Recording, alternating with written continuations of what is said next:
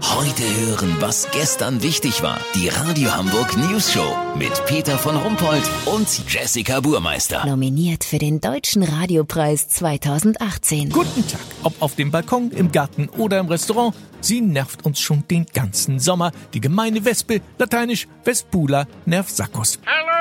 Hallo. Augenblick, ich muss noch gerade kurz eine Wesp-App an die Kollegen zu Ende schreiben. Aha, haben sich schon wieder in der Wesp-App-Gruppe auf ein Stück Kuchen oder Grillfleisch verabredet. Auf unseren Terrassen, ne? Ja, na und?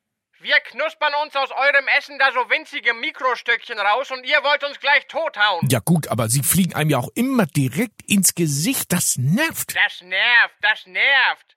Wenn so ein Mini-Insekt euch riesigen, breiigen Fleischsäcken mal vor der Nase rumfliegt.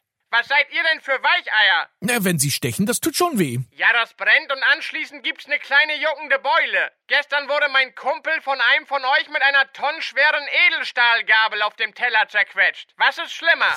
Ja gut, wenn man's so betrachtet jetzt. Wie soll ich es denn sonst betrachten? Wechseln wir das Thema. Äh, Sie sollen ja so wahnsinnig nützlich sein. Können Sie vielleicht da mal erzählen, äh, was Jetzt da geht so... die Leier wieder los.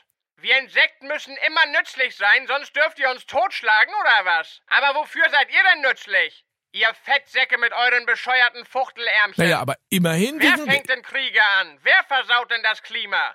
Und kleiner Tipp, wenn Sie Ihren blöden Kuchen nicht teilen wollen, dann gehen Sie doch in die Kirche. In die Kirche. Ja, genau, denn wir Wespen sind nie in Kirchen. Wissen Sie auch warum? Nee, warum? Weil wir Insekten sind. Ah. Ach so, ja. Den hatte ich schon mal irgendwo gehört. Nicht schlecht. Kurznachrichten mit Jessica Buchmeister. Ostdeutschland. Chemnitz will sich trotz Ausschreitungen weiter als europäische Kulturhauptstadt bewerben. Die Bürgermeisterin sagte, dass man sich das von so einer kleinen Schnitzeljagd mit Hitlergruß nicht vermiesen lassen werde. VIPs, der kürzlich verstorbene Dieter Thomas Heck soll vor jeder Hitparade einen doppelten Korn getrunken haben. Ja, anders ist die Mucke bestimmt nicht zu ertragen gewesen.